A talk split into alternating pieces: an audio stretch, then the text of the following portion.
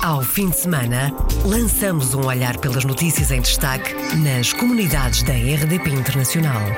As reportagens, os protagonistas e os acontecimentos na revista da semana. Edição de Virgílio Luís Silva. Em destaque neste programa, António Costa anunciou incentivos ao regresso de imigrantes a Portugal.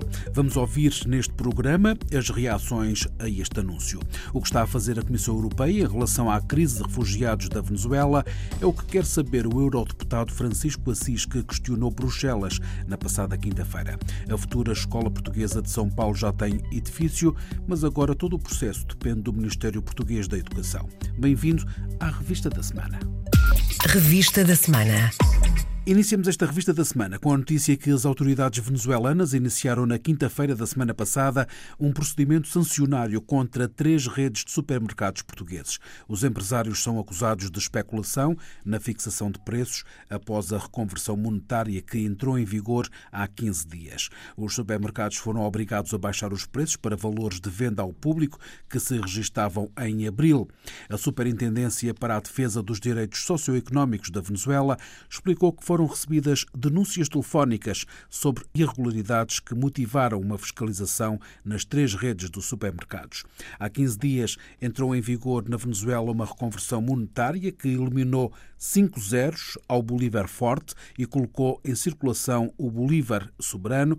Na quarta-feira da semana passada, o governo venezuelano fixou os preços de venda ao público de 25 produtos básicos alimentares, incluindo produtos que escasseiam no país e que passariam a ter um custo ligeiramente inferior àqueles praticados no mercado negro, mas estes produtos já subiram de preço entre os vendedores informais. Em seis dias, a moeda venezuelana perdeu já 24 vezes o seu valor, segundo dados do Banco Central da Venezuela. O governo português está a acompanhar com grande preocupação os procedimentos sancionários contra as três redes de supermercados portugueses na Venezuela. O secretário de Estado das Comunidades Portuguesas, José Luís Carneiro, sublinhou na sexta-feira da semana passada que o governo a Embaixada de Portugal em Caracas, os consulados e o delegado da Agência para o Investimento e Comércio Externo de Portugal, a AICEP, acompanham com preocupação estas diligências e até alguma diligência que, inclusivamente, coloca em causa a própria segurança dos investidores portugueses na Venezuela. Os nossos serviços de embaixada e os nossos uh, serviços consulares em articulação com o delegado da AICEP, estão a acompanhar e a dialogar diariamente com todos os empresários e com todos os comerciantes portugueses na Venezuela, mas naturalmente que eh, acompanhamos com preocupação os desenvolvimentos que têm vindo a ser eh, colocados em prática eh, por parte das autoridades e, naturalmente, que as autoridades venezuelanas, que sempre nos manifestaram um apreço muito grande pelos empresários, pelos comerciantes e pelo modo como os portugueses contribuíram para a vida deste país, terão em consideração essa mesma relação histórica, eh, económica, comercial e cultural dos nossos dois países. O secretário de Estado das Comunidades, José Luís Carneiro, a sublinhar a preocupação do governo português com os acontecimentos na Venezuela. O que está a fazer a Comissão Europeia em relação à crise de refugiados da Venezuela é o que quer saber o eurodeputado Francisco Assis, que questionou Bruxelas na passada quinta-feira. Vou apresentar uma pergunta à Comissão Europeia, a alta representante para as questões externas, a senhora Federica Mogherini, e vou colocar uma pergunta no sentido de saber se, por um lado, a Comissão Europeia está a acompanhar este processo e, em segundo lugar, se está a União Europeia em condições de aumentar os apoios a conceder a estes países que estão, de facto, confrontados com uma crise que eles próprios não provocaram, que é inteiramente da responsabilidade do regime venezuelano, mas que os está a afetar profundamente profundamente e está, sobretudo, a afetar de uma maneira absolutamente trágica o povo da Venezuela. Francisco Assis defende um aumento de verbas europeias para a ajuda humanitária. O eurodeputado do PS esteve recentemente em Roraima, na fronteira do Brasil com a Venezuela, e diz que há uma crise de refugiados na América Latina. Francisco Assis responsabiliza o governo venezuelano pelo que está a acontecer. Estamos perante uma verdadeira crise de refugiados eh, na América Latina, em resultado da degradação da situação política, económica, social e humanitária na Venezuela. Ora, não havendo perspectivas de uma evolução positiva da situação interna na Venezuela, teremos de admitir que esta uh, situação se vai mesmo agravar em termos de aumento do número dos refugiados, eh, com os consequentes problemas daí eh, resultantes. Francisco Assis, eurodeputado do PS, que esteve em Roraima com o eurodeputado português do partido A Terra, José Inácio Faria, que defende uma política concertada dos países da região para acolher os venezuelanos que fogem da sua terra a situação na Venezuela chegou ao ponto total ruptura. O problema na Venezuela já não é interno, afeta o continente no seu todo. Tem que haver uma intervenção entre os vários estados da região concertada e quando digo intervenção é uma política de acolhimento dos refugiados venezuelanos de forma concertada, porque eles chegam a determinadas zonas fronteiriças e como aconteceu em Roraima, são recebidos a tiro. Não pode ser. Portanto, não é um encerramento, como disse o senador, não é um encerramento das fronteiras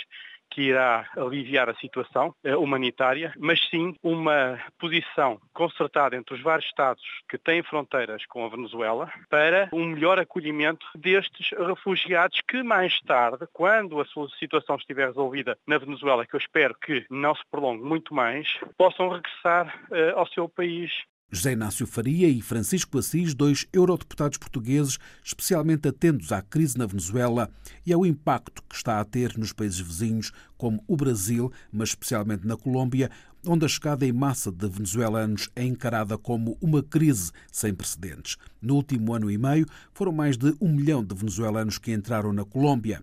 O ministro colombiano dos Negócios Estrangeiros, Carlos Olmos, apela a uma resposta conjunta para enfrentar este desafio. O reconhecimento dos efeitos na região, com a crise migrante da Venezuela, deve obrigar a tomada de medidas excepcionais. É o melhor passo para fazer face a esta crise impactante nos países da região. Realmente está impactando muitos países da região. Assim, a posição do governo da Colômbia, país onde entraram mais de um milhão de venezuelanos no último ano e meio.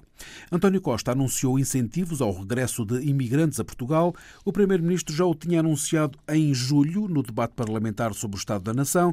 No passado fim de semana, no comício do PS em Caminha, que assinalou o pós-férias, António Costa foi um pouco mais longe e anunciou incentivos concretos para o regresso dos que partiram nos últimos três anos. Todos aqueles que queiram regressar, jovens ou menos jovens, mais qualificados ou menos qualificados, mas que tenham partido nos últimos anos de Portugal e queiram regressar entre 2019 e 2020 a Portugal, fiquem durante 3 a 5 anos a pagar metade da taxa do IRS que pagariam e podendo deduzir integralmente os custos da reinstalação, de forma a que tenham um incentivo forte a poderem regressar a esse nosso querido país. António Costa, no sábado da semana passada, encaminha a anunciar apoios para os imigrantes que queiram regressar a Portugal.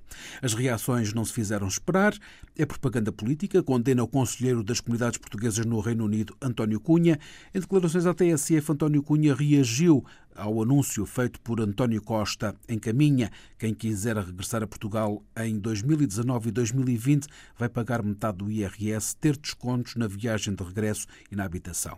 É uma das medidas da proposta do PS para o Orçamento de Estado do próximo ano. Na opinião de António Cunha, a medida não faz sentido porque os jovens que saíram de Portugal nos últimos anos já estão integrados e não pensam em voltar. O conselheiro das comunidades no Reino Unido lembra que os imigrantes mais velhos, esses sim, precisam de apoio. Para o governo, há imigrantes de primeira e imigrantes de segunda, acusa a social-democrata Rubina Berardo. Faz tudo parte de uma narrativa partidária do PS a apontar o dedo ao governo de Passos Coelho, diz Rubina Berardo. O Reino Unido foi nos últimos anos um dos principais destinos dos imigrantes portugueses. O Observatório das Migrações calcula que em 2016 tenham saído para a Grã-Bretanha mais de 30 mil portugueses. Paulo Costa, do Grupo Migrantes Unidos, diz por seu turno que acha que esta é uma boa medida, mas que não vai aliciar quem ganha bem no estrangeiro.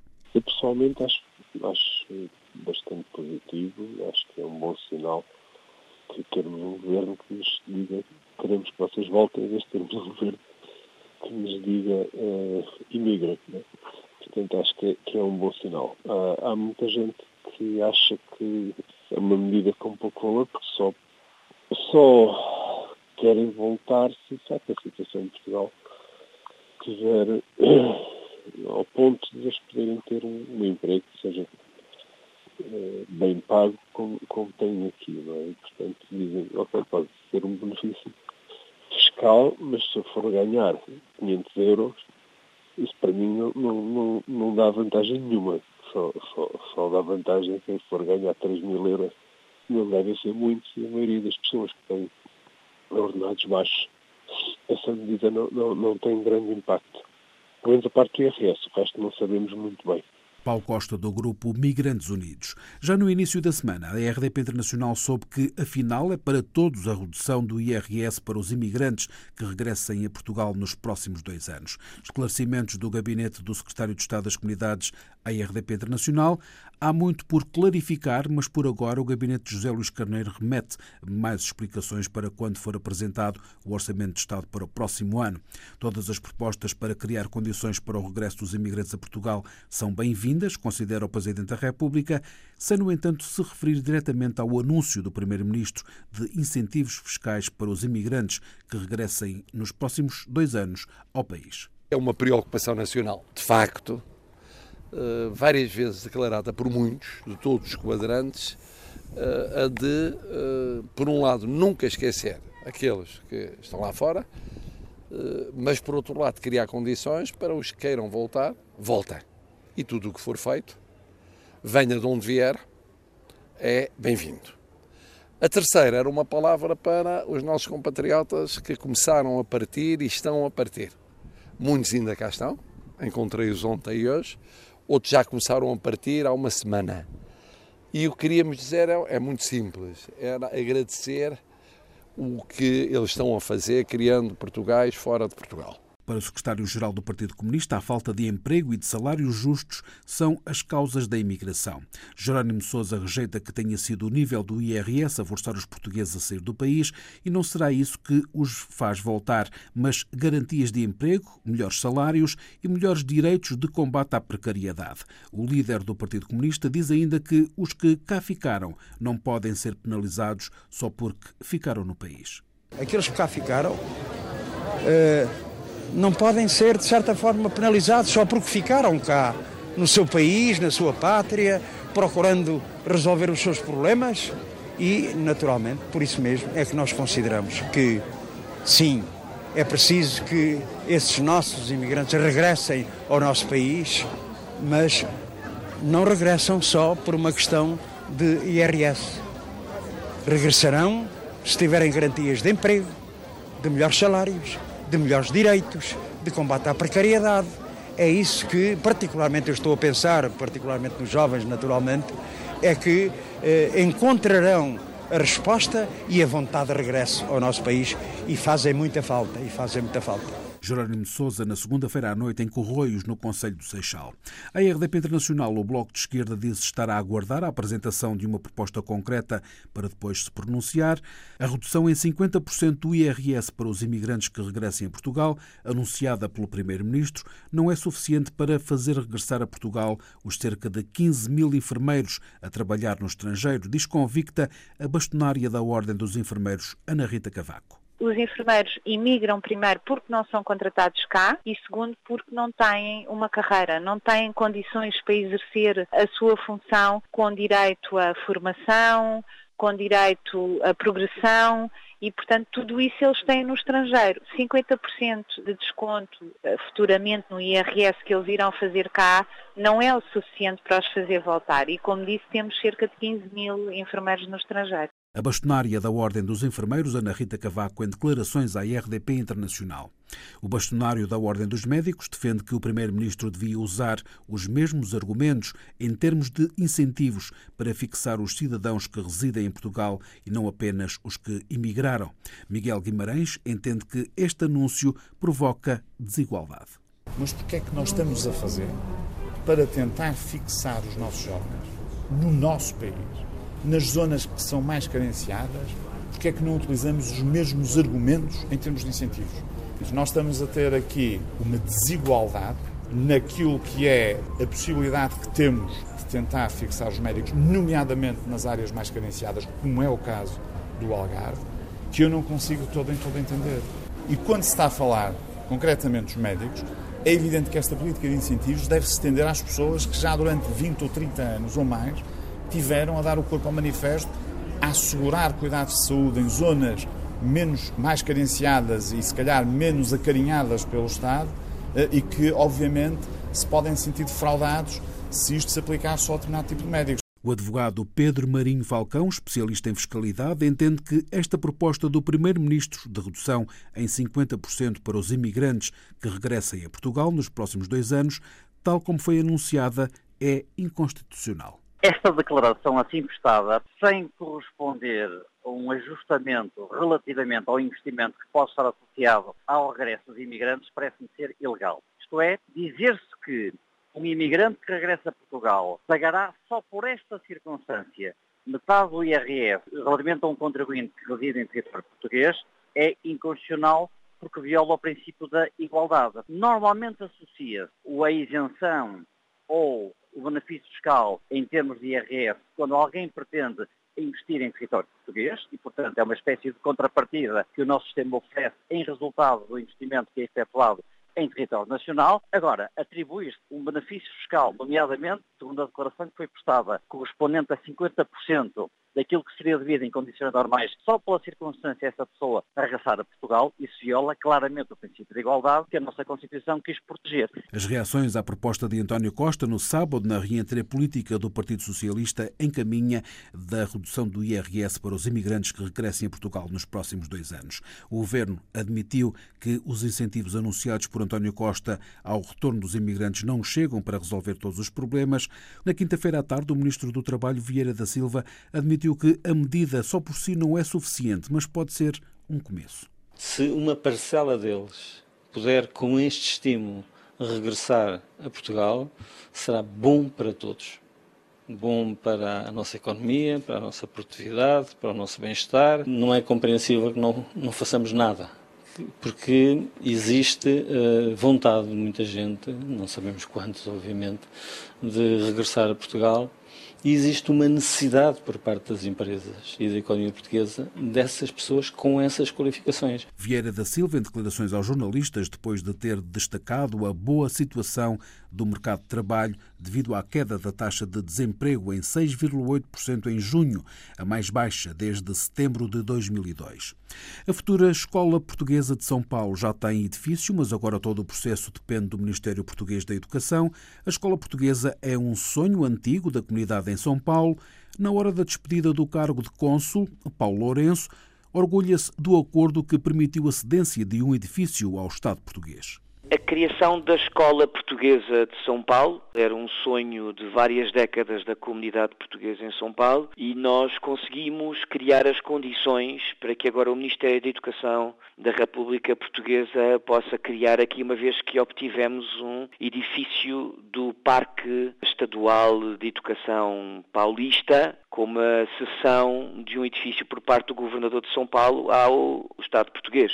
Foi muito importante, é o cumprimento de um sonho que tem décadas. Há previsão para a abertura da escola, Sr. Consul? Eu julgo que tão rapidamente quanto possível, mas agora basicamente estamos nas mãos do Ministério da Educação. Eu espero que isso aconteça, se não no próximo ano, em 2020. Portanto, essa é a expectativa. As chaves do edifício já estão connosco e a posse do edifício já é efetiva efetivamente a República Portuguesa. Agora cumpre ao nosso Ministério da Educação um, dar andamento. Na hora da partida da sua missão em São Paulo, o cônsul português Paulo Lourenço lembra outra marca que fica, o evento Experimenta Portugal foi um projeto criado em 2015 com a intenção de criar um momento forte durante o ano para reunir iniciativas que tivessem a ver com a divulgação e valorização da cultura contemporânea portuguesa e foi uma chancela que foi crescendo, crescendo, começou com três dias em 2015, este ano teve três meses. E é uma chancela que eu, permito-me dizer, já não faz parte apenas da agenda do Consulado-Geral ou da comunidade portuguesa. Eu acho que hoje é um evento da cidade. Prova disso é de que o número de patrocinadores e de associados à programação é tanto portuguesa quanto brasileira. O cônsul Paulo Lourenço, em declarações à RDP Internacional, experimenta Portugal em São Paulo, o evento cultural anual que o cônsul português Paulo Lourenço deixa como herança. Está super entusiasmada. É assim que se sente a portuguesa Joana Vicente, a nova diretora executiva do Festival Internacional de Cinema de Toronto. O Conselho de Administração do Festival entende que o Comitê de Seleção ficou profundamente impressionado com o percurso de Joana Vicente como produtora, defensora de realizadores independentes e com o seu sucesso em angariação de fundos e parcerias. Joana Vicente disse à RDP Internacional que está muito entusiasmada com este projeto. Eu estou super, super entusiasmada. Gosto imenso de, do Festival de Toronto. Já como produtora fui lá imensas vezes. Tivemos tipo 12 filmes no festival, vendemos três dos filmes no festival, portanto conheço muito bem. É uma oportunidade incrível de trabalhar num, pronto, numa plataforma que é muito mais uh, global. É, é um ótimo, ótimo festival, é uma ótima organização, é incrível, mas qual é que é agora o novo período para Toronto? É, é um bocadinho o desafio um, e estou super, super entusiasmada. Joana Vicente, em declarações à IRDP, a partir de 1 de novembro, assume o cargo de diretora executiva do Festival Internacional de Cinema de Toronto. A IRDP, o ICA, Instituto de Cinema e Audiovisual, congratula-se com a escolha de Joana Vicente, uma profissional de grande renome, para diretora executiva do Festival Internacional de Cinema de Toronto e acredita que esta escolha é o resultado do trabalho árduo e de extrema qualidade que tem vindo a ser desenvolvido pela Joana em prol da indústria cinematográfica. Já é possível na Suíça fazer ou terminar a escolaridade portuguesa do sétimo ao décimo ano com reconhecimento em Portugal. Este o resultado do protocolo já em vigor entre a Associação de Apoio à Comunidade Portuguesa na Suíça e o externato privado Seneca em Lisboa. Nuno dos Santos, presidente da Associação Portuguesa na Suíça. Este protocolo foi criado no âmbito de um desejo da comunidade portuguesa, aliás, da Associação de Apoio à Comunidade Portuguesa, de permitir aos jovens e menos jovens de finalizar ou fazer os, os do sétimo ou décimo segundo anos da escolaridade portuguesa aqui na Suíça. Projeto que uh, tinha sido feito uh, com Portugal, pelas autoridades portuguesas, até 2003 e que nós, de, após isso, nós retomamos esse projeto que depois deixou de existir, de forma a que os jovens e menos jovens possam ter essa escolaridade que lhes permita, no caso de regressar a Portugal ou não, mesmo aqui na Suíça, de utilizar esse diploma, até mesmo em termos profissionais. Nuno dos Santos explica como é feita a aprendizagem. As aulas são pagas pelos alunos e custam cerca de 150 euros por trimestre. Não são aulas gratuitas, têm um custo. Custo este que está englobado os livros, CDs, está englobado toda uma série de informação que o aluno recebe diretamente do Externato Cênica. Atualmente os alunos recebem a informação em casa e o Externato Cênica lhes envia diretamente de Portugal, estudam, preparam-se para o exame, depois deslocam-se para o exame às nossas instalações. Nuno dos Santos, presidente da Associação de Apoio à Comunidade Portuguesa na Suíça, em declarações à IRDP Internacional. A Associação de Apoio à Comunidade Portuguesa na Suíça já recebeu felicitações pela iniciativa do Camões e da Coordenação de Ensino de Português na Suíça. Encerramos esta revista da semana com a notícia que nos Estados Unidos a tradição ainda é o que era. Começaram na sexta-feira e terminam hoje em Newark as festas em honra da Nossa Senhora da Boa Viagem.